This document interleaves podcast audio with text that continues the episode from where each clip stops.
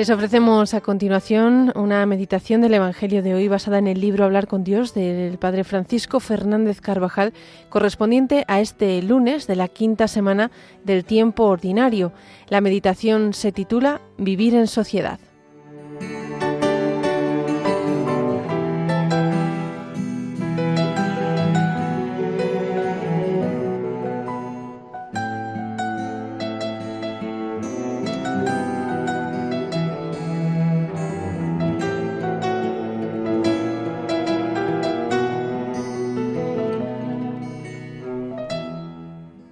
La primera página de la Sagrada Escritura nos describe con sencillez y grandiosidad la creación del mundo. Y vio Dios que era bueno todo cuanto salía de sus manos. Después, coronando todo cuanto había hecho, creó al hombre y lo hizo a su imagen y semejanza. Y la misma Escritura nos enseña que lo enriqueció de dones y privilegios sobrenaturales, destinándolo a una felicidad inefable y eterna nos revela también que de Adán y Eva proceden los demás hombres, y aunque éstos se alejaron de su Creador, Dios no dejó de considerarlos como hijos y los destinó de nuevo a su amistad. La voluntad divina dispuso que la criatura humana participara en la conservación y propagación del género humano, que poblara la tierra y la sometiera, dominando sobre los peces del mar, sobre las aves del cielo, y sobre los ganados, y sobre todo cuanto vive y se mueve sobre la tierra.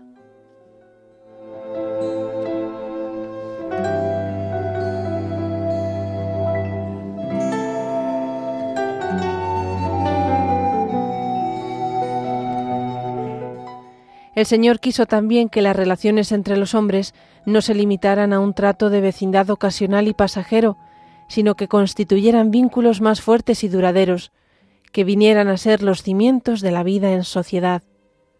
El hombre buscará ayuda para todo aquello que la necesidad y el decoro de la vida exigen, pues la providencia divina ordenó su naturaleza de tal modo que naciera inclinado a asociarse y unirse a otros en la sociedad doméstica y en la sociedad civil, que le proporciona lo necesario para la vida. El Concilio Vaticano II nos recuerda que el hombre, por su íntima naturaleza, es un ser social y no puede vivir ni desarrollar sus cualidades sin relacionarse con los demás. La sociedad es un medio natural que el hombre puede y debe usar para obtener su fin. Es el ámbito ordinario en el que Dios quiere que nos santifiquemos y le sirvamos.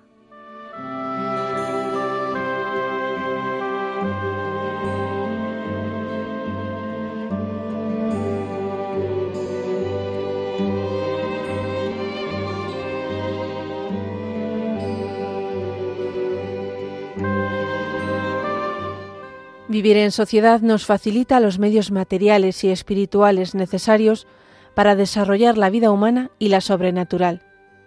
Esta convivencia es fuente de bienes, pero también de obligaciones en las diversas esferas en las que tiene lugar nuestra existencia, familia, sociedad civil, vecindad, trabajo. Estas obligaciones revisten un carácter moral por la relación del hombre a su último fin, Dios. Su observancia o su incumplimiento nos acerca o nos separa del Señor. Son materia del examen de conciencia.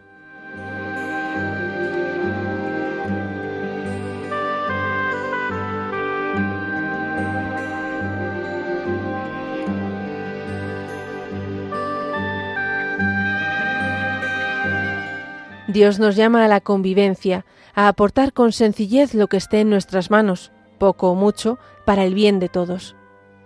Examinemos hoy, en este rato de oración, si vivimos abiertos a los demás, pero particularmente a quienes el Señor ha puesto más cerca de nuestra existencia. Pensemos si estamos de ordinario disponibles, si cumplimos ejemplarmente los deberes familiares y sociales, si pedimos con frecuencia luz al Señor para saber lo que hemos de hacer en cualquier oportunidad y llevarlo a cabo con entereza, con valentía, con espíritu de sacrificio. Preguntémonos muchas veces, ¿qué puedo hacer por los demás? ¿Qué palabras puedo decirles que sean de alivio y ayuda? La vida pasa, nos cruzamos con la gente en los variadísimos senderos o avenidas del vivir humano. ¿Cuánto queda por hacer? ¿Y por decir? Cierto que primero hay que hacer, pero luego hay que decir. Cada oído, cada corazón, cada mente tienen su momento, su voz amiga que puede despertarles de su marasmo y de su tristeza. Si se ama a Dios, no puede dejar de sentirse el reproche de los días que pasan, de las gentes a veces tan cercanas que pasan, sin que nosotros sepamos hacer lo que hacía falta, decir lo que había que decir. Pidamos mucho a Jesús, que nos ve y nos oye, no caminar nunca de espaldas e indiferentes a quienes están a nuestro lado por tantas diversas razones, de parentesco, amistad, trabajo, ciudadanía.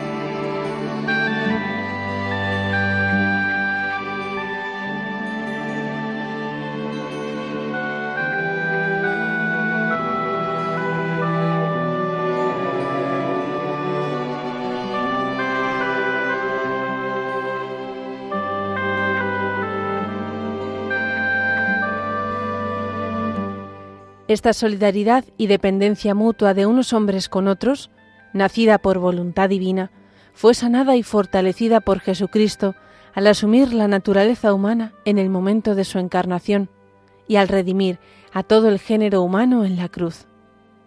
Este es el nuevo título de unidad, haber sido constituidos hijos de Dios y hermanos de los hombres. Así debemos tratar a todo el que encontremos cada día en nuestro caminar, Tal vez se trate de un hijo de Dios ignorante de su grandeza, acaso en rebeldía contra su Padre, mas en todos, aun en el más deforme, rebelde o alejado de lo divino, hay un destello de la grandeza de Dios. Si sabemos mirar, estamos rodeados de reyes a quienes hemos de ayudar a descubrir las raíces y las exigencias de su señorío.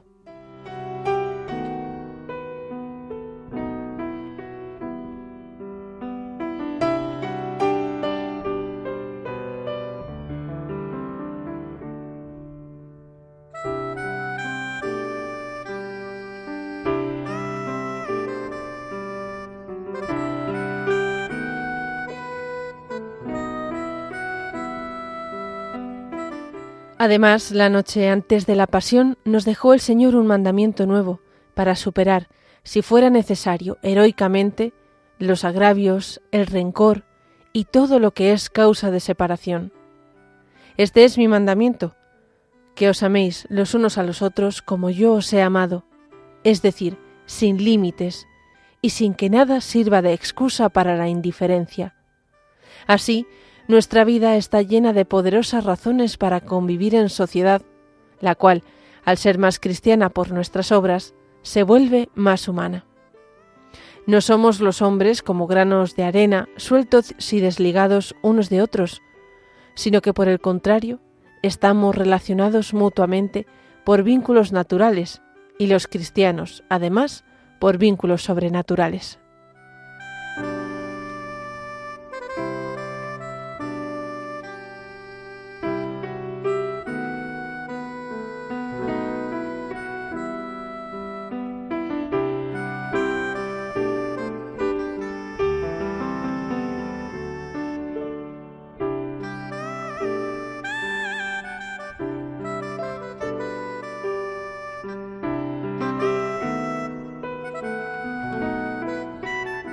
Parte importante de la moral son los deberes que hacen referencia al bien común de todos los hombres, de la patria en la que vivimos, de la empresa en que trabajamos, de la vecindad de la que formamos parte, de la familia que es objeto de nuestros desvelos, sea cual sea el puesto que en ella ocupemos. No es cristiano ni humano considerar estos deberes solo en la medida en que personalmente nos son útiles o nos causan un perjuicio. Dios nos espera en el empeño, según nuestras posibilidades, por mejorar la sociedad y los hombres que la componen.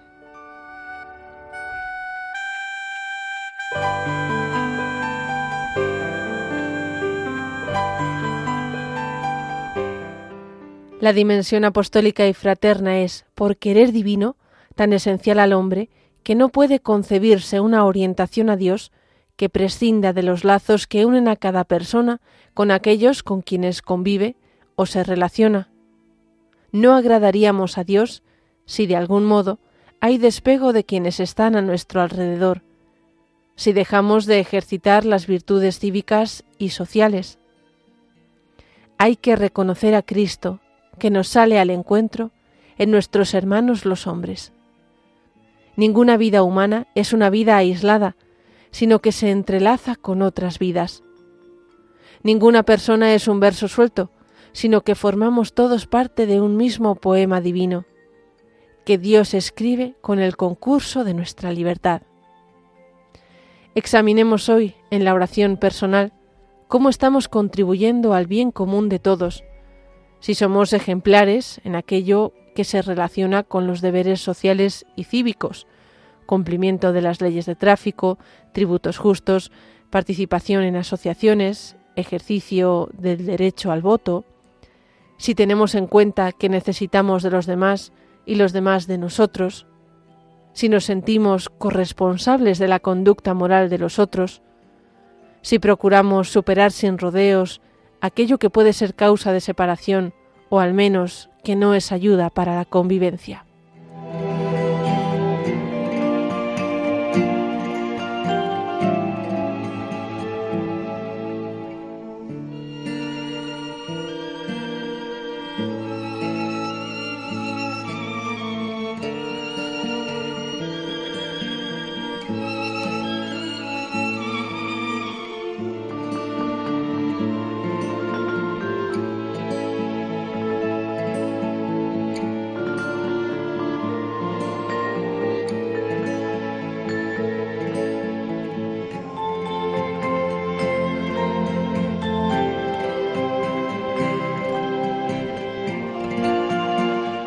El desarrollo de la sociedad tiene lugar gracias a la contribución de sus miembros, cada uno de los cuales aporta lo que le es propio, aquellos dones que recibió del Señor y que incrementó con su inteligencia, la ayuda de la sociedad y la gracia de Dios.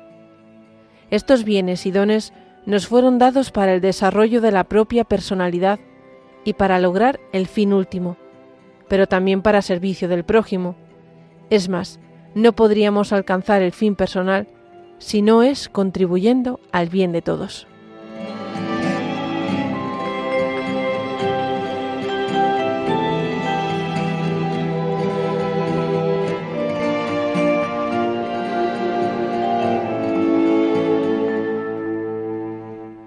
Por no estar el desarrollo de la sociedad al margen de los planes del Señor, el concurso personal de cada uno al bien común reviste el carácter de una ineludible obligación moral. La vida social no es para el hombre sobrecarga accidental. Por ello, a través del trato con los demás, de la reciprocidad de servicios, del diálogo con los hermanos, la vida social engrandece al hombre en todas sus cualidades y le capacita para responder a su vocación. Unas obligaciones son de estricta justicia en sus diversas formas, otras son exigencias de la caridad, que va más allá de dar a cada uno lo que estrictamente le corresponde. Unas y otras se cumplen cada vez que contribuimos al bien de todos, para que la sociedad en la que vivimos sea cada vez más humana y cristiana. Por ejemplo, ayudando y promoviendo a las instituciones públicas y privadas que sirven para mejorar las condiciones de vida del hombre. Fundaciones, obras de caridad y de formación, de cultura, publicaciones de sana doctrina, etc. Pues hay quienes profesan amplias y generosas opiniones, pero en realidad viven siempre como si nunca tuvieran cuidado alguno de las necesidades sociales. No solo esto, en varios países son muchos los que menosprecian las leyes y las normas sociales y viven entonces de espaldas a sus hermanos los hombres y de espaldas a Dios.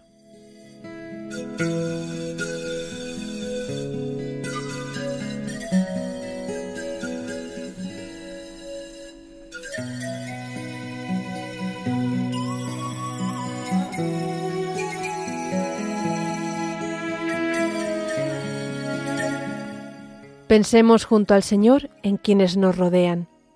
¿Contribuyo según mis posibilidades al fomento del bien común, dedicando tiempo a instituciones y obras en bien de la sociedad, colaborando económicamente, apoyando iniciativas en favor de los demás, particularmente de los más necesitados? ¿Cumplo fielmente las obligaciones que se derivan de vivir en sociedad? Ruidos, limpieza, Cultivo las virtudes de convivencia, afabilidad, gratitud, optimismo, puntualidad, orden en mi ámbito familiar. Me mueve habitualmente el afán de servir a los demás, aunque sean cosas muy pequeñas. Ojalá te acostumbres a ocuparte a diario de los demás con tanta entrega que te olvides de que existes. Así habríamos encontrado una buena parte de la felicidad que se puede lograr en la tierra y habríamos ayudado a ser mucho más dichosos a otros que son hijos de Dios y hermanos nuestros.